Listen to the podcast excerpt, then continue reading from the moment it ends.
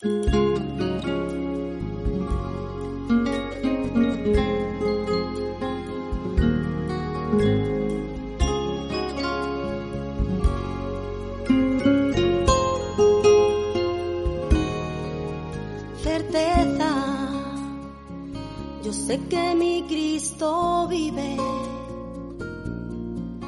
la palabra de Dios, la Biblia, hay un mensaje para ti, para mí y para toda la humanidad. El Evangelio. Es la razón, la existencia.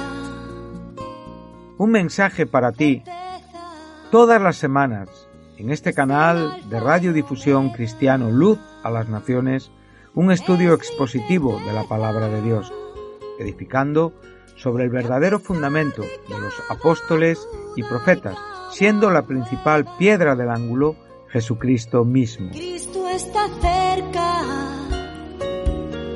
es mi certeza. Síguenos en directo o en cualquiera de nuestros canales y recuerda que Dios tiene un mensaje para ti.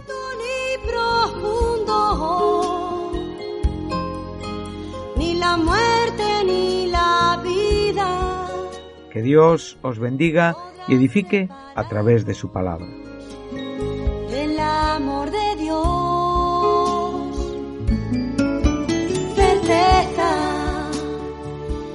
Sé que mi Cristo vive, certeza, para Él no hay nada imposible, certeza, es la razón, la existencia. Es un placer para mí saludar a los oyentes de Radio Luz a las Naciones. Desde nuestra programación semanal titulada Un mensaje para ti. Programa desde el cual eh, elaboramos, compartimos con ustedes estudios expositivos de la escritura.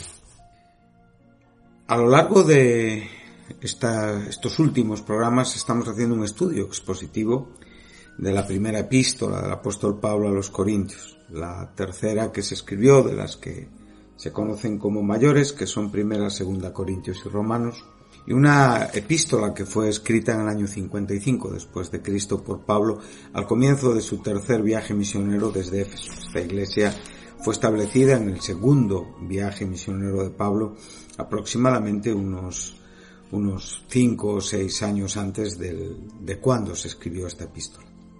Hemos podido avanzar y hemos podido concluir los dos primeros capítulos y ya eh, hemos estado en los dos programas anteriores en el capítulo 3. Hemos podido, como digo, eh, presentar una idea en cuanto al contexto general de este capítulo y en el último programa hemos estado hablando acerca de los cuatro primeros versículos.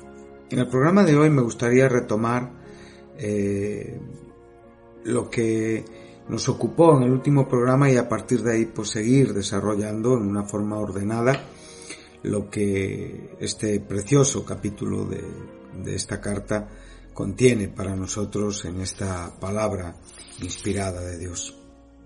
Pablo ha venido eh, hablando a una iglesia, una iglesia a la que califica de santificados en Cristo Jesús, de llamados a ser santos.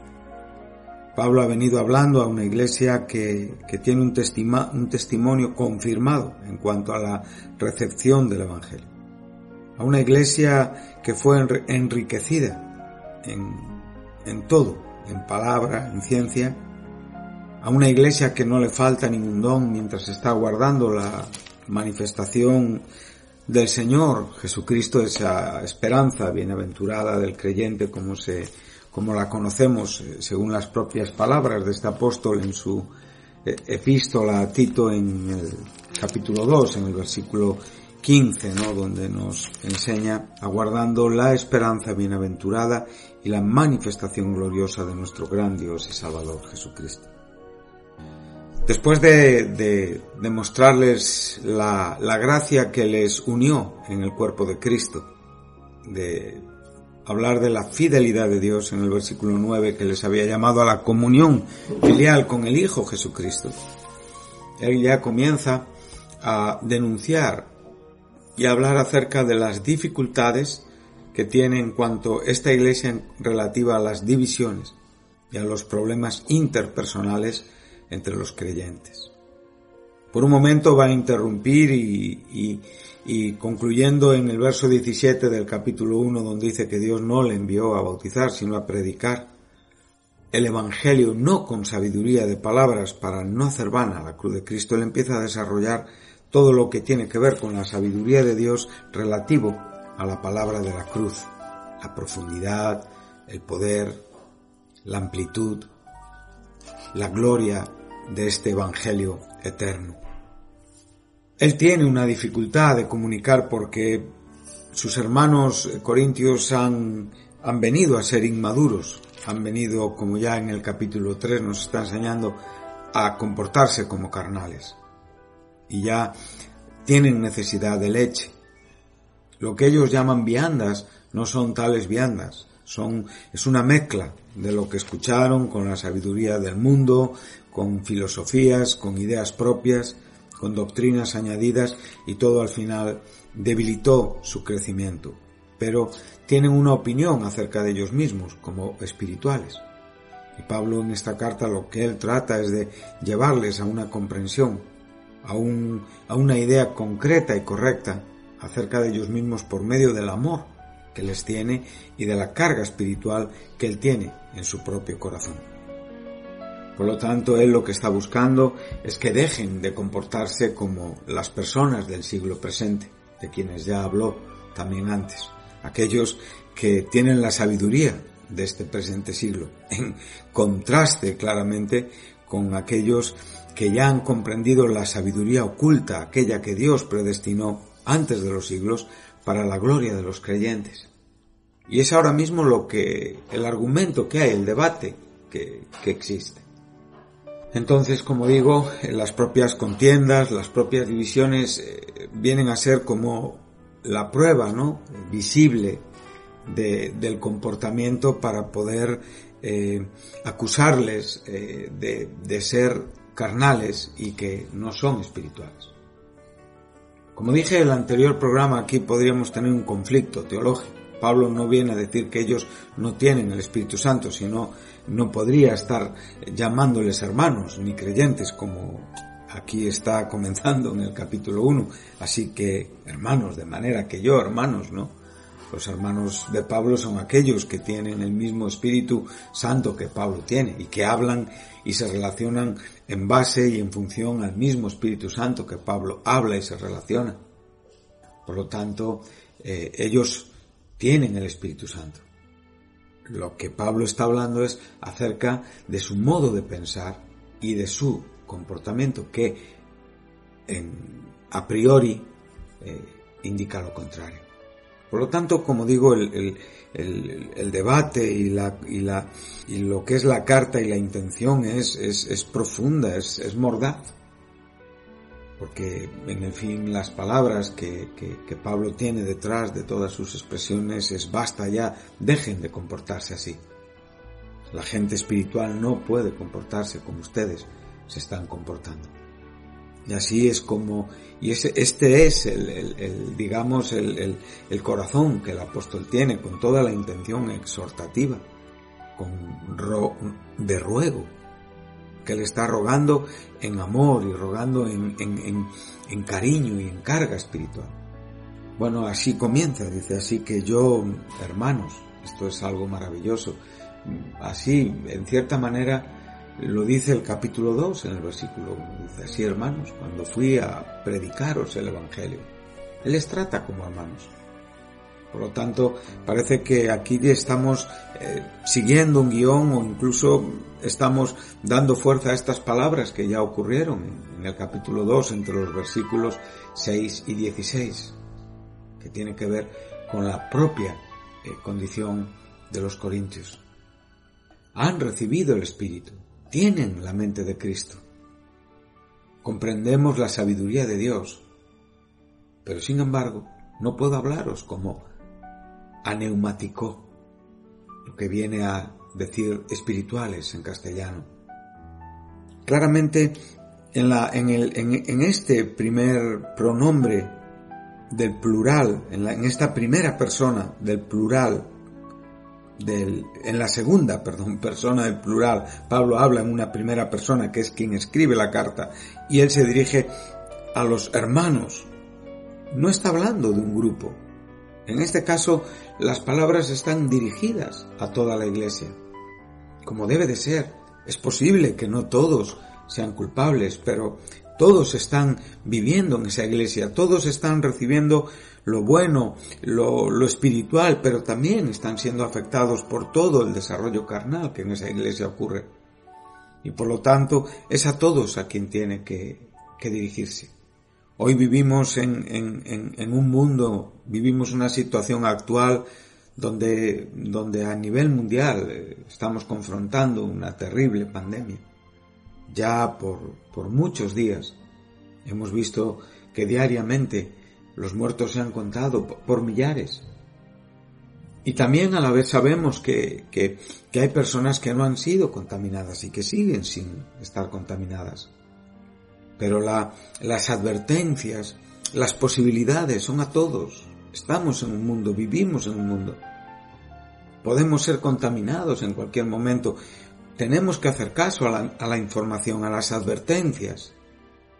En esta misma manera el apóstol está escribiendo a la iglesia de Corinto. Es posible, como digo, que no todos estuvieran en este espíritu divisivo, es posible que no todos estuvieran con una conducta carnal, es posible que hubiera personas espirituales, claro que las hay, de hecho él las menciona en la propia carta. Cuando, cuando llega al final de la carta, él, él, él, viene hablando de, de personas de Estefanas, de Fortunato, de Acaico, de la familia de Estefanas. Al principio, como hemos visto, él, él también recibe eh, conocimiento de, creyentes, de que habían estado, que sabían, por medio de medios eh, concretos, por las propias comunicación posible en el tiempo en el que Pablo escribe, para el siglo en el que Pablo está viviendo, que es el primer siglo de nuestra era, las primeras eh, iglesias que, nacieron. Por lo tanto, eh, lo que estamos diciendo es muy importante. Hoy esta palabra es para toda la iglesia. Todas las iglesias, todos los grupos, allí donde hay seres humanos, son susceptibles de problemas. El ser humano tiene esta, esta capacidad, por decirlo así, con un sentido posiblemente sarcástico o irónico, de, de crear por medio de sus opiniones divisiones. A veces nos vemos tentados a hablar y calculamos que si hablamos podemos provocar y reservamos nuestra opinión, pero hemos pensado. En otros casos sentimos la libertad de hacerlo y lo decimos. En otros casos no tenemos ninguna razón, pero aún así desahogamos nuestras necesidades. Esto lo vivimos en todos los sitios. Y por lo tanto, la iglesia de Corinto no es una excepción entre todas las iglesias. La Biblia nos ha dejado esta carta para que aprendamos de un asunto importante que a veces ocurre dentro de la iglesia, que es la contienda y es la, división. Por lo tanto, el mensaje es a la iglesia entera. ¿Por qué? Porque es probable que todos supieran de estas cosas y es probable que muchos, evidentemente, también fueran contaminados. Cuando me gusta lo que enseña la epístola a los hebreos, cuando llegamos al capítulo 12, al versículo 15, cuando dice, está mm, exhortándonos y dándonos eh, imperativos en cuanto a seguir la paz y la santidad, sin la cual nadie verá al Señor. Pero después dice, mirad, bien que no sea que alguno deje de alcanzar la gracia de Dios, que brotando alguna raíz de amargura os estorbe y por ella muchos sean contaminados. Por lo tanto, eh, muchos de los desarrollos que a veces los cristianos tenemos en la iglesia no producen bendición, producen exactamente lo contrario. Es probable que en nuestros cálculos o nuestras intenciones no esté el hacer daño, pero si nosotros no, no, no reflexionamos y pensamos las cosas con un pensamiento espiritual, responsable, diligente, humilde, si realmente no estamos eh, procurando eh, la paz en, en, la propia comunión de la iglesia, la paz a la cual somos llamados en Cristo Jesús, no una paz al precio de la verdad. No estoy diciendo esto. Cuando una verdad está en juego, cuando hay algo relativo a la gloria de Dios, relativo a los principios fundamentales del cristianismo, entonces la división es, es pertinente y la, y la división es, es aceptable. No podemos, tenemos que separarnos de estas cosas y no podemos aceptar aquello que atenta a los propios fundamentos. Pero aquí Pablo lo que está tratando es de traer a razones a las personas que están divididas en sus propias relaciones cristianas para que vean su error y esto también es bíblico. Traer al error al hermano que está en el error de su camino equivocado. Y en esta manera también estaremos eh, eh, procurando que, que, la gracia de Dios actúe y cubra eh, tantas y tantas cosas que necesitamos corregir, arrepentirnos y por supuesto ser advertidos para no incurrir en ellas. Entonces, como digo, eh, Él está hablando a toda la iglesia. Y como digo, eh, en este no pude, eh, que es un, es un, es un tiempo auristo griego, pero también ahora nos habla de un presente, cuando está diciendo claramente, no pude, pero sin embargo, ahora mismo le dice, tampoco ahora. No sois capaces todavía. O sea, no, no erais capaces ni sois capaces en el asunto de la leche que les tiene que dar a beber en contraste con la vianda que todavía no son capaces de, de, de asimilar. Y bueno, de esto también tendremos que hablar un poco porque creo que es también importante. Por lo tanto, aquí por un lado tenemos la visita primera, que el apostolizo, con la predicación del Evangelio. Por otro lado, eh, tenemos la situación presente de los propios creyentes a los que en este momento él se está dirigiendo. Por lo tanto, volvemos al argumento que nos ocupaba. Entonces, cuando Pablo dice, no pude hablaros como espirituales, no está diciendo que ellos no tuvieran el Espíritu Santo. Esto debemos de entenderlo, porque todos los eh, que han nacido de nuevo tienen el Espíritu Santo. Si alguien no tiene el Espíritu de Dios, ese no es de Cristo. Esto lo enseña Pablo a los romanos en el capítulo 8, en el versículo 9. Por lo tanto, eh, no estamos diciendo que fueran creyentes y que no tuvieran el Espíritu Santo. El creyente siempre es templo del Espíritu Santo. Pero el creyente es responsable de sus conductas, sus actitudes y por lo tanto aquí lo que están manifestando y comportando es que es, eh, como digo, sus acciones y sus comportamientos eh, no están eh, a la altura de las personas que son espirituales. Entonces ellos se consideran, como digo, espirituales. Están seguros de esto, por lo que Pablo nos está dando aquí a entender. Sin embargo, para Pablo, esta manera de pensar les está traicionando.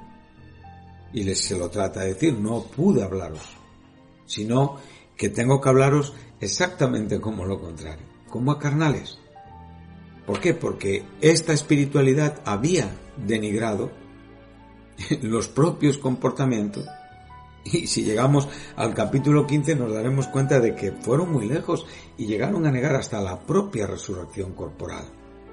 Cuando tú lees en el capítulo 15, en el verso 12 dice, ahora bien, si se predica que Cristo ha resucitado de entre los muertos, como dicen algunos entre vosotros, que no hay resurrección de entre los muertos. Bueno, aquí podemos ver que, cuando los creyentes desvían sus caminos de, de, de, una manera bíblica, doctrinalmente pueden llegar a estar muy torcidos y pueden llegar a tener ideas totalmente contradictorias y antitéticas con la propia verdad de Dios. Por lo tanto, eh, cuando, cuando estamos hablando de puramente humanos, tenemos que entender lo que aquí el apóstol trata de decirnos. Hay traducciones que igual eh, no aciertan. Por ejemplo, eh, la, la, la Dios habla hoy, esa versión popular, dice puramente humanos. Bueno, yo creo que es más apropiado andáis como hombres. Como dijimos, la palabra que aquí se usa es sarquinos. Y aquí, eh, ya en el anterior programa hicimos una, una pequeña mm, aclaración y explicación fácil de comprender. Aquí estamos subrayando especialmente la condición humana de ellos, el lado físico de su existencia, en contraposición a lo que es espiritual. Pero cuando en el versículo 3 hay un cambio de, sarquinoi, de sarquinos a sarquicos, el golpe es duro. No solamente está diciendo que ellos son de carne. Cuando Pablo, por supuesto, les visitó por, primera vez, sino que todavía ahora su conducta es carnal. Palabra que con claros matices éticos está aludiendo a vivir según la perspectiva del siglo presente y por lo tanto conforme a la propia pecaminosidad de cada creyente. Bueno, ¿qué está diciendo? Bueno, que cuando él fue a predicarles el Evangelio, ellos andaban como lo que eran, hombres naturales, hombres eh, carnales. En este caso puede referirse a niños, eh, pero eh, como digo, y veremos un poquito más adelante, a veces el término niños era algo propio de las propias escuelas de enseñanza, ya fueran eh, teológicas o filosóficas, donde había un desarrollo y por lo tanto el término niño no era un, eh, no era algo eh, con un cierto desprecio, con una connotación peyorativa. No, no, no. Pero aquí sí. Aquí lo que estamos diciendo es que después de un tiempo seguían siendo niños que necesitaban beber leche. Por lo tanto, aquí sí que la condición de niños lleva un sentido peyorativo. Y por lo tanto, lo que él ahora se está encontrando es que son eh, carnales en sus formas de actuar. O sea, en sus formas de vida. O sea, andan conforme a las propias perspectivas del siglo presente. Por lo tanto, eh, no es que estemos haciendo una equivalencia entre Sarquinos y el natural del verso 14. Aquí hay un cambio que es deliberado y que es producido por el propio apóstol en su intención. Entonces, eh, la, última palabra, eh, la persona natural es una persona que está totalmente privada del Espíritu, que no puede comprender el Evangelio, que para ella es locura. Pero los corintios sí habían recibido por lo tanto no eran naturales, aunque estuvieran actuando de este modo. De modo que, como digo, ese cambio de sarquinos, perdón, el cambio a sarquinos es apropiado. Lo que les está diciendo es que tienen que vivir y confrontar esas actitudes tan terribles que están haciendo tanto daño a sus vidas y a la vida de la iglesia. Bueno, enseguida hay como un cierto cambio. Eh, de repente ahora nos habla de la leche. Bueno, es también parte de la propia exhortación. Les había dado a, beber leche y no vianda, verdadera sabiduría. A veces también aquí tenemos una pequeña tensión eh, interpretativa. Lo que quiero decir es que cabía la posibilidad de que las palabras de Pablo incluso fueran palabras que ellos usaban entre ellos. Cabe la posibilidad. Y a mí personalmente, en, lo que estudio un poco acerca de, lo que aquí se nos está enseñando, bueno, me, satisface. Entonces, como digo, eh, ellos posiblemente estuvieran con estos asuntos de leche, de, comida sólida. Entonces, ¿qué es lo que está diciendo? Bueno, pues Pablo ahora mismo está eh, hablando dos asuntos, o podríamos mencionar dos partes del problema, a la hora de interpretar qué quiere decir el apóstol con niños y cuál es el significado de la leche y de la vianda. Bueno, como digo, los niños en Cristo eh, son aquellos que no han alcanzado madurez. Como he dicho, esta es una imagen bastante común de los tiempos antiguos de Pablo. Pero siempre eh, está eh, enseñándonos acerca de progresar en comprensión. O sea, pasar de un estado elemental hasta el conocimiento maduro de los aspectos más profundos de un tema o un sistema. A veces pensamos que, que evidentemente este es el asunto que Pablo tiene en mente. Pero bueno, podríamos tener también un poquito de problema o no satisfacernos plenamente todo este argumento. Entonces, eh, a veces el apóstol usa esta imagen de niños, pero con un sentido positivo. Por ejemplo, para, para, para, para el propio Juan también, cuando, cuando está hablando en su relación apostólica, ¿no? En sus cartas con, con, con los recién convertidos. Y casi siempre el término griego es teknon, que quiere decir niño. Esto lo, lo podemos ver en, en diferentes textos. Podríamos, por ejemplo, cuando habla a los tesalonicenses, más bien demostramos ser benignos entre vosotros como una madre que cría con ternura a sus propios hijos. Esto es un término cariñoso, positivo cuando Pablo escribe en esta primera, también aquí a los Corintios, en el verso 14, capítulo 4, dice, no escribo para avergonzaros, sino para amonestaros como a hijos, amados, hablando de que, de que en Cristo tienen un Padre, ¿no? En, perdón, en el Evangelio, que aunque tienen muchos maestros, eh, Pablo es una figura de aquel que, que les predicó usando el término engendrar, por supuesto, eh, sin dar a entender que es la obra de Pablo la que transformó el corazón de los corintios. En la segunda de Corintios, en el capítulo 6, verso 13, también ahora Pablo está diciendo en igual reciprocidad, os hablo como a niños, vosotros también podéis abrir vuestro corazón. Bueno, eh, Filemón, eh, donde habla, te ruego por mi hijo onésimo, como digo, Filipenses, cuando está hablando de, sus queridos eh, siervos, dice vosotros conocéis sus probados méritos que sirvió conmigo en la propagación del Evangelio, eh, como un hijo sirve a su padre. Sabemos que en ese contexto él habla de Prafrodito, Epa, Epafrodito, perdón, y Timoteo. Por lo tanto, este término eh, niño tiene un sentido positivo. Pero aquí se está hablando de un bebé, de un simple párvulo. O sea, realmente aquí el sentido es peyorativo en contraste con un adulto. Cuando nosotros vemos a un adulto comportarse como un niño nos parece algo desequilibrado.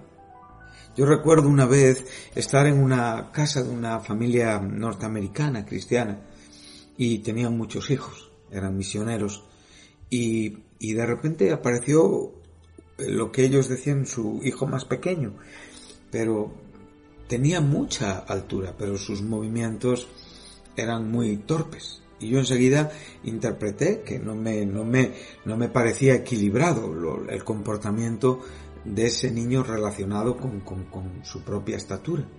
Pero claro, eh, la verdad es que cuando me dijeron la edad, sus comportamientos, sus reacciones, sus, sus, sus movimientos motrices eh, estaban equilibrados. Entonces, como digo, a veces el, asunto aquí no es que nosotros estemos en un desarrollo bueno, aquí el asunto es que tenían que ser mayores y todavía son bebés.